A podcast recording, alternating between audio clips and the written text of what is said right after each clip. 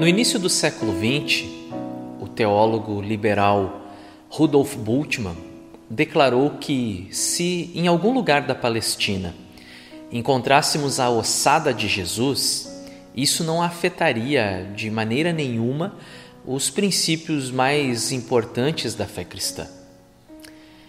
Eu não acredito dessa forma. Eu prefiro ficar com aquilo que o apóstolo Paulo escreveu aos Coríntios no capítulo 15 da primeira epístola, quando ele diz que se Jesus não ressuscitou, então a nossa pregação ela é vã e a fé de vocês é vã. E se Jesus não ressuscitou, a fé de vocês é vã e vocês ainda permanecem nos seus pecados. Hoje eu quero compartilhar com vocês algumas ideias em relação à importância da ressurreição. Por que que para nós, os cristãos, é, bater nessa tecla de que Jesus ressuscitou é tão importante? Por que, que damos tanta ênfase à Páscoa, que para nós cristãos não tem a ver exatamente com a Páscoa judaica, mas principalmente pelo fato de que o Cordeiro de Deus foi sim imolado, porém ele ressuscitou, e aí então, no domingo de Páscoa, celebramos isso.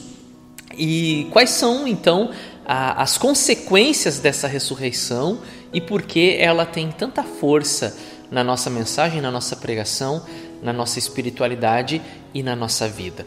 Nós vamos dar sequência à leitura do texto de Lucas, do registro daquilo que Lucas então apresenta como os últimos momentos da vida de Jesus, o seu sacrifício e agora então na data de hoje a sua ressurreição. Nós vamos fazer a leitura do texto no capítulo de número 23, exatamente onde nós paramos na última mensagem, na mensagem de sexta-feira. É, capítulo 23, então, a partir do versículo 50, e nós vamos entrar no capítulo de número 24, e aí já estamos chegando no último capítulo do Evangelho de Lucas, do versículo 1 até o 13. É uma leitura um pouco extensa, mas como eu sempre digo, vale a pena cada versículo, cada frase e se nós tivermos que gastar o nosso tempo aqui lendo trechos da Bíblia, então nós vamos fazer isso porque realmente é de muita importância para nós. Nos diz assim o texto, a partir do versículo 50 do capítulo 23. E aí eu vou lendo já na sequência e emendando com o capítulo 24. Havia um homem chamado José, membro do conselho, homem bom e justo, que não tinha consentido na decisão e no procedimento dos outros. Ele era da cidade de Arimateia, na Judéia, e esperava o reino de Deus. Dirigindo-se a Pilatos, pediu o corpo de Jesus. Então desceu, envolveu-o num lençol de linho e o colocou num sepulcro cavado na rocha, no qual ninguém ainda fora colocado. Era o dia da preparação e estava para começar o sábado. As mulheres que haviam acompanhado Jesus desde a Galiléia seguiram José e viram o sepulcro e como o corpo de Jesus fora colocado, é, como o corpo de Jesus fora colocado nele. Então foram para casa e prepararam perfumes e especiarias aromáticas e descansaram no sábado em obediência ao mandamento. No primeiro dia da semana, de manhã bem cedo, as mulheres tomaram as especiarias aromáticas que haviam preparado e foram ao sepulcro. Encontraram removida a pedra do sepulcro, mas quando entraram, não encontraram o corpo do Senhor Jesus. Ficaram perplexas, sem saber o que fazer. De repente, dois homens com roupas que brilhavam como a luz do sol colocaram-se ao lado delas. Amedrontadas, as mulheres baixaram o rosto para o chão e os homens lhe disseram: Por que vocês estão procurando entre os mortos aquele que vive? Ele não está aqui, ressuscitou. Lembrem-se do que ele lhes disse quando ainda estava com vocês na Galileia. É necessário que o filho do homem seja entregue nas mãos de homens pecadores, seja crucificado e ressuscite no terceiro dia. Então se lembraram das suas palavras. Quando voltaram do sepulcro, elas contaram todas estas coisas aos onze e a todos os outros. As que contaram estas coisas aos apóstolos foram Maria Madalena, Joana e Maria, mãe de Tiago, e as outras que estavam com elas. Mas eles não acreditaram nas mulheres. As palavras delas lhes pareciam loucura. Pedro, todavia, levantou-se e correu ao sepulcro. Abaixando-se, viu as faixas de linho e mais nada. Afastou-se e voltou admirado com o que acontecera. Então aqui nós temos o relato do domingo da ressurreição de Jesus. Na sexta-feira, essas mulheres elas acompanham o José da Arimateia, de Arimateia, até o sepulcro, para que depois elas saibam onde que é, foi havia sido colocado o corpo de Jesus. Elas voltam para casa, isso já na sexta-feira, final da tarde, preparam é, as especiarias para perfumarem o corpo, uma tradição judaica, e aí descansam no sábado em obediência à lei mosaica e então na madrugada de domingo elas se dirigem ao sepulcro. Chegando lá, encontram a pedra removida e, ao entrarem, não avistarem o corpo, elas então são é, é, visitadas, né? elas avistam esses dois seres angelicais que lhes dão a notícia. Não, por que, que vocês estão procurando entre os mortos aquele que vive? Ele não está aqui, ele ressuscitou. É interessante nós compararmos as versões, fazermos a leitura paralela, tanto Mateus, Marcos, a de Lucas que nós lemos, e também a de João, que, embora não seja um evangelho sinótico, traz o relato da ressurreição de Jesus é, devido ao grau de importância do, do fato, do evento, do acontecimento. E aí, quando nós pegamos os, e somamos todos os quatro, nós então pintamos esse cenário, esse quadro que é a ressurreição de Jesus. Por exemplo, apenas um exemplo, quando nós lemos o Evangelho de João, nós percebemos que Pedro não foi sozinho ao sepulcro, havia mais alguém que estava então com Pedro. E conforme a gente faz a interpretação, aquele a quem Jesus amava, o discípulo amado, foi com Pedro, ou seja, João estava falando a respeito dele mesmo. Claro, é, os evangelistas eles fazem o registro cerca de 20 anos depois do acontecimento. É, o próprio Lucas não foi uma testemunha ocular, ele precisou fazer uma pesquisa, é, uma entrevista com outras pessoas, e por isso que é importante então nós somarmos o relato dos quatro para termos a história da ressurreição de Jesus. E aí eu pergunto, mais uma vez, qual a importância da ressurreição de Jesus? Qual é o grau de importância da ressurreição? Por que, que nós batemos nessa tecla? Por que, que comemoramos no dia de hoje que Jesus está vivo? Por que, que isso é tão importante e ao mesmo tempo inegociável para nós? Então, nós vamos trabalhar aqui com alguns textos e tentar trazer é, um esclarecimento e uma mensagem de fé e de fortalecimento aos nossos corações. Em primeiro lugar, a ressurreição ela valida a divindade de Cristo. É muito importante nós partirmos daqui. Jesus veio como homem. A palavra de Deus nos diz isso. Paulo aos Filipenses nos mostra isso, o Evangelho de João nos mostra isso, a primeira epístola de João nos mostra isso e tantos outros textos que nos mostram que ele veio como homem. Ele tinha um corpo, ele teve é, é necessidades físicas como qualquer outro homem, a humanidade de Cristo muito bem apresentada, especialmente no Evangelho de Lucas, né, o Filho do Homem é, como ele é descrito. Agora, nós não negamos, e os concílios da história da igreja discutiram e trabalharam essa questão. Jesus foi, ao mesmo tempo, homem e Deus. Não meio Deus, né, uma, um semideus como na mitologia grega, 100% homem e 100% Deus, conforme os cristãos defendem e ensinam. Agora, se esse Jesus, que é o Verbo que se fez carne, o Deus que veio em forma humana, tivesse tombado, tivesse é, perecido na cruz e dali não saísse mais, a sua divindade seria questionada. Como nós então é, atribuiríamos a ele a, a mesma substância do Pai? Ele disse: Eu e o Pai nós somos um.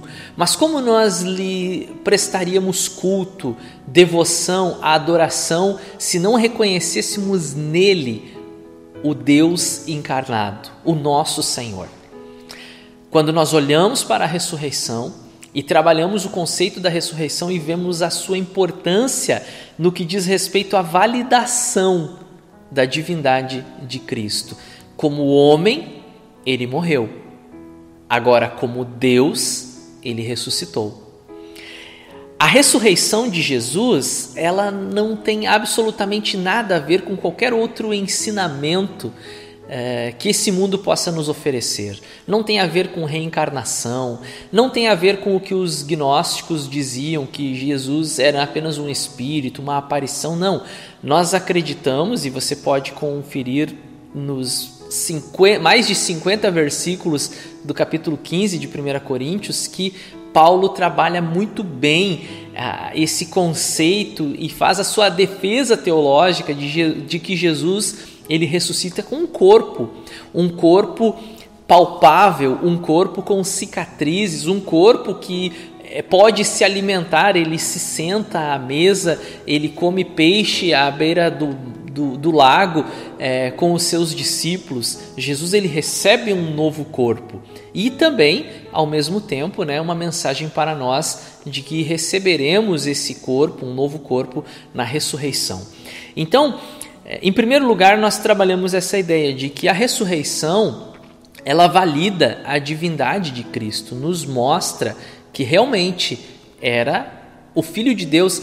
E se você pegar os registros, se eu não estiver enganado, o de Mateus, o centurião que estava ali diante da cruz, naquele momento em que ah, os céus se escureceram e que Jesus bradou ah, está consumado e que o véu do templo se rasgou, aquele momento tenebroso Aquele homem, que não era um judeu, um romano, disse: Esse verdadeiramente era filho de Deus, ou é o filho de Deus. Então a sua ressurreição, ela atesta, ela valida a sua divindade. E aí eu quero mostrar então um texto para vocês é, que, na minha opinião, depois de quase cinco anos é, fechando cinco anos agora, no mês de abril, de meditação no Evangelho de Lucas, eu percebo que é, essa ideia de que Lucas trabalha Jesus como o filho do homem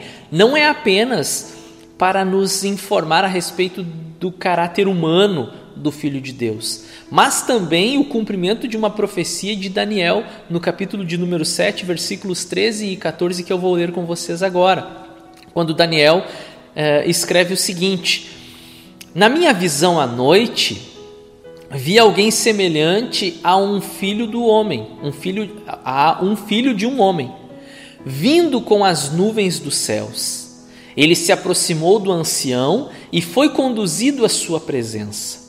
A ele foram dados autoridade, glória e reino. Todos os povos, nações e homens de todas as línguas o adoram. Seu domínio é um domínio eterno que não acabará e seu reino jamais será destruído. O seu domínio é um domínio eterno que não acabará.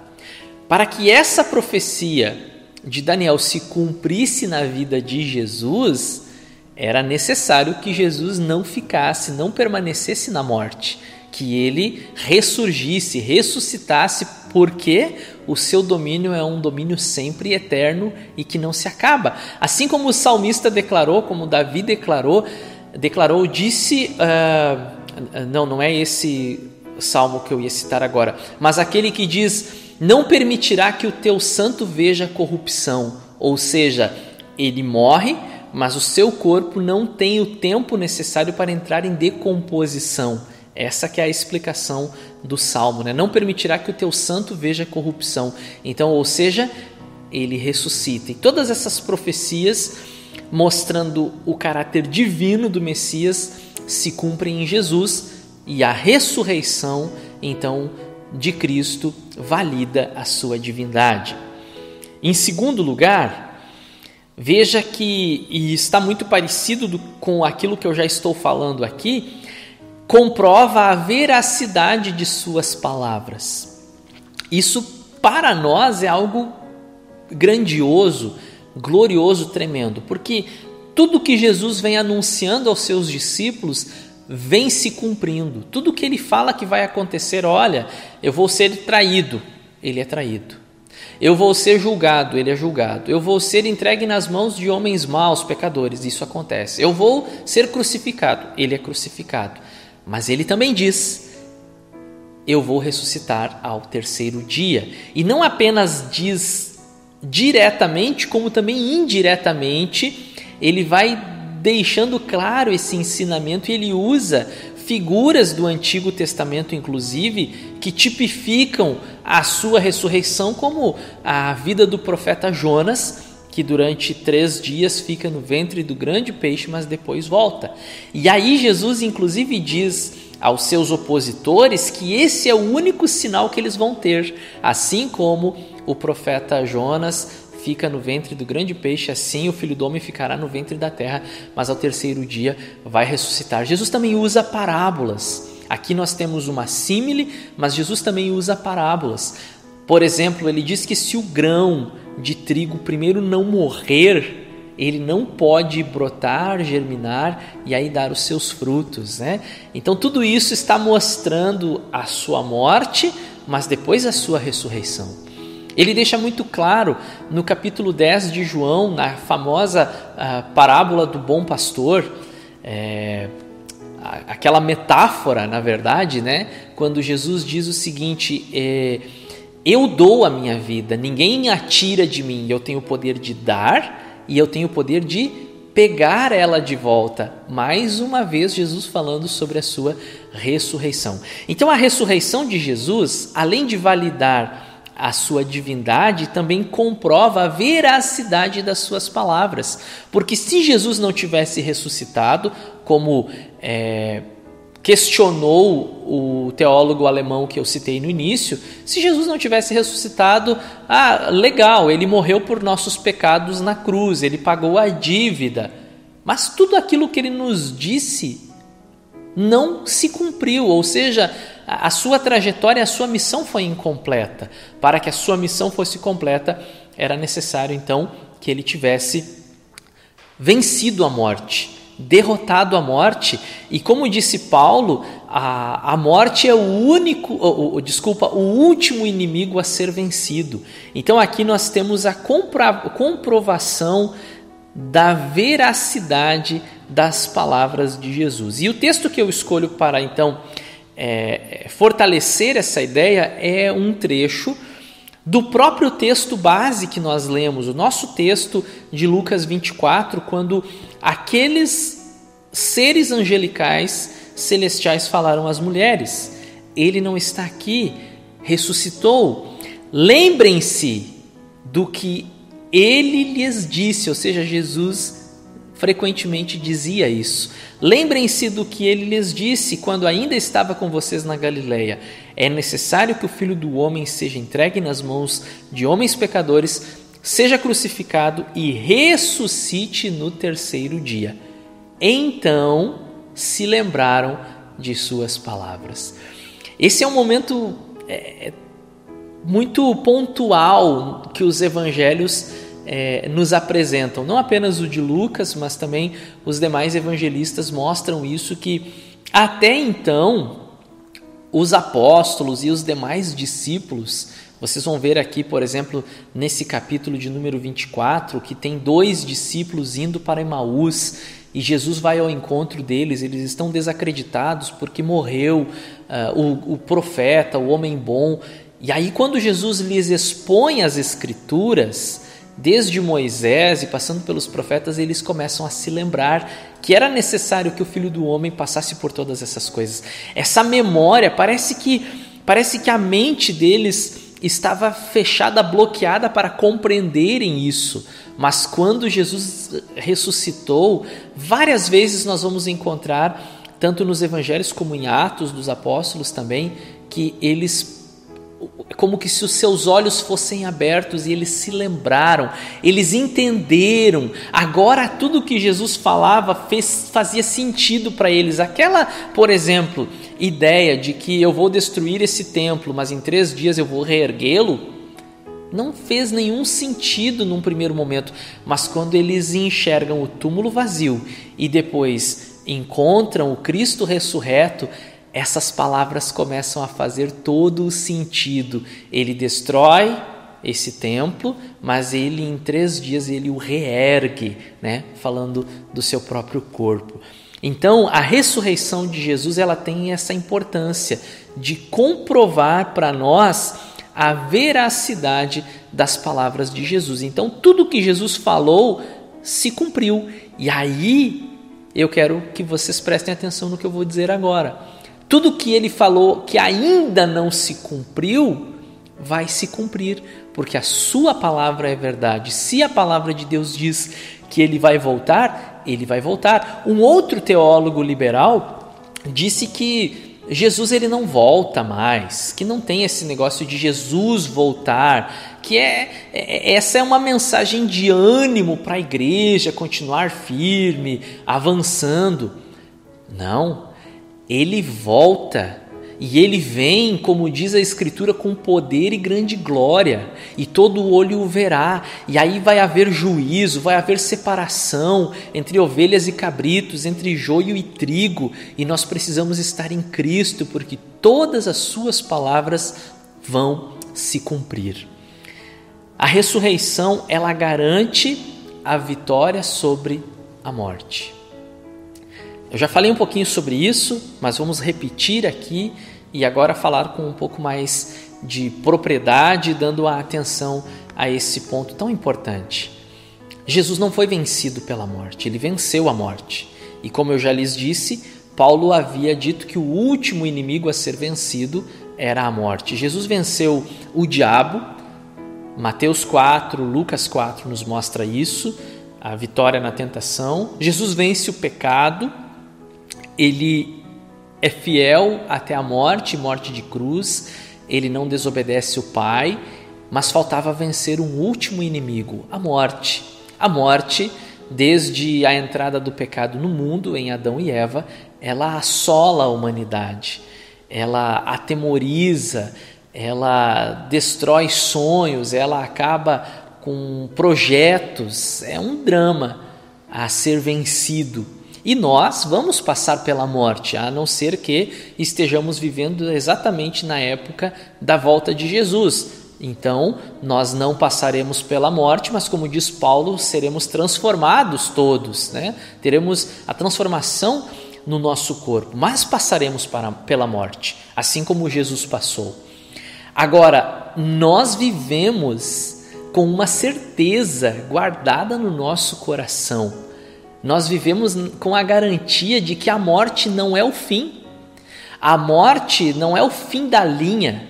A morte não é o game over. A morte é uma passagem e nós vamos passar por ela, eh, a não ser que, eu já expliquei esse detalhe, mas a priori nós vamos passar por ela, mas nós temos uma garantia de vitória futura.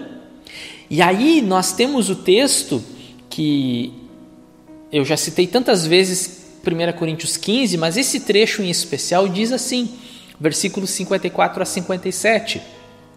Quando, porém, o que é corruptível, falando do nosso corpo, tá? Quando, porém, o que é corruptível se revestir de incorruptibilidade, ou seja, um corpo glorioso, e o que é mortal de imortalidade, então se cumprirá a palavra que está escrita: a morte foi destruída pela vitória. Onde está a morte, a sua vitória, onde está a morte o teu aguilhão, o aguilhão da morte é o pecado e a força do pecado é a lei. Mas graças a Deus que nos dá a vitória por meio do nosso Senhor Jesus Cristo. Aqui Paulo está fazendo uma citação de dois profetas. Primeiro Isaías, quando ele diz a morte foi destruída pela vitória, e depois o profeta Oséias, quando ele diz onde está a morte, a tua vitória, fazendo essa pergunta: onde é que está a morte, a tua vitória? Acabou. É, é como os teólogos dizem: a morte da morte na morte de Jesus. Confuso, né? Mas eu vou repetir: é a morte da morte na morte de Jesus. E não apenas na morte de Jesus, mas principalmente na ressurreição de Jesus. Então, a morte é vencida. E aí se cumpre essa palavra. Onde está a morte, a tua vitória? E aí eu quero que você preste atenção no finalzinho desse versículo. Ah, vai aparecer de novo para você aí. Mas graças a Deus que nos dá a vitória por meio do nosso Senhor Jesus Cristo. Que vitória é essa que Paulo está falando? Muitas pessoas pegam esse versículo de maneira isolada, mas graças a Deus que nos dá a vitória. Você que está passando por problemas financeiros, Deus tem vitória para sua vida. Você que está passando por uma enfermidade, Deus vai te dar vitória. Você que está procurando emprego, Deus vai te dar vitória. Você que quer trocar de carro, quer comprar a casa, Deus vai te dar vitória. Não é sobre isso que o texto está falando. Ainda que Deus tenha poder para fazer tudo isso que eu acabei de dizer, não é esse o ponto central. O ponto central é que em Cristo nós temos a vitória sobre a morte. A morte já não é mais o fim. A morte agora passa a ser o começo. É o reiniciar do tempo. Né? É, é, é a passagem para uma nova etapa, chamada então de eternidade. A morte foi vencida, essa é a importância da ressurreição de Cristo. A vitória, a garantia da vitória sobre a morte. Por último, a ressurreição de Cristo, ela enche de coragem as suas testemunhas. Paulo ele argumentou com os coríntios dizendo o seguinte: olha, é, se Cristo não ressuscitou, a nossa pregação ela foi perda de tempo, ela foi vã. Então por que, que nós é, batalhamos tanto? Por que, que nós pregamos? Por que, que nós sofremos tanto se Cristo não ressuscitou? Como ele diz também é, que ele lutou com feras em Éfeso. Ora, se Cristo não ressuscitou, qual é a necessidade disso? Vocês percebem que no relato da ressurreição, é, os discípulos, especialmente os apóstolos, os onze primeiramente, depois também com o apóstolo Paulo no decorrer do livro de Atos dos Apóstolos, eles foram é, assassinados, martirizados, eles foram torturados, eles foram presos, eles foram é, açoitados, apedrejados, porque eles falavam que Jesus havia ressuscitado. Existem muitos argumentos. É, contra a ressurreição de Jesus, de que primeiro os discípulos eles tiveram uma alucinação. Mas aí eu pergunto, todos ao mesmo tempo, onze tiveram a mesma alucinação? Ah, outros dizem que eles criaram um mito. Puxa, mas que mito bem criado foi esse, né? Que lenda bem construída. E outro detalhe, ah, eles criaram uma mentira e arcaram com todas as consequências dessa mentira, ou seja, ninguém numa multidão de cristãos, né, 3 mil, 5 mil, e, e logo nas primeiras décadas, né, é, mais de 50 mil cristãos no, no Império Romano, é, ninguém em nenhum momento foi capaz de, de admitir, é, olha, realmente essa história aí de que Jesus ressuscitou foi uma invenção de Pedro, é, mas nós concordamos que não foi bem assim, o corpo de Jesus foi escondido, está enterrado num outro lugar. Ninguém foi capaz, em nenhum momento, de abrir o jogo. Sabe por que, que ninguém foi capaz de abrir o jogo? Porque na verdade isso nunca aconteceu. O fato é que Cristo ressuscitou. E Cristo ressuscitando deu energia, deu convicção, deu esperança, deu poder, deu autoridade para aqueles homens e mulheres do primeiro século defenderem, como a gente costuma dizer, com unhas e dentes a doutrina da ressurreição.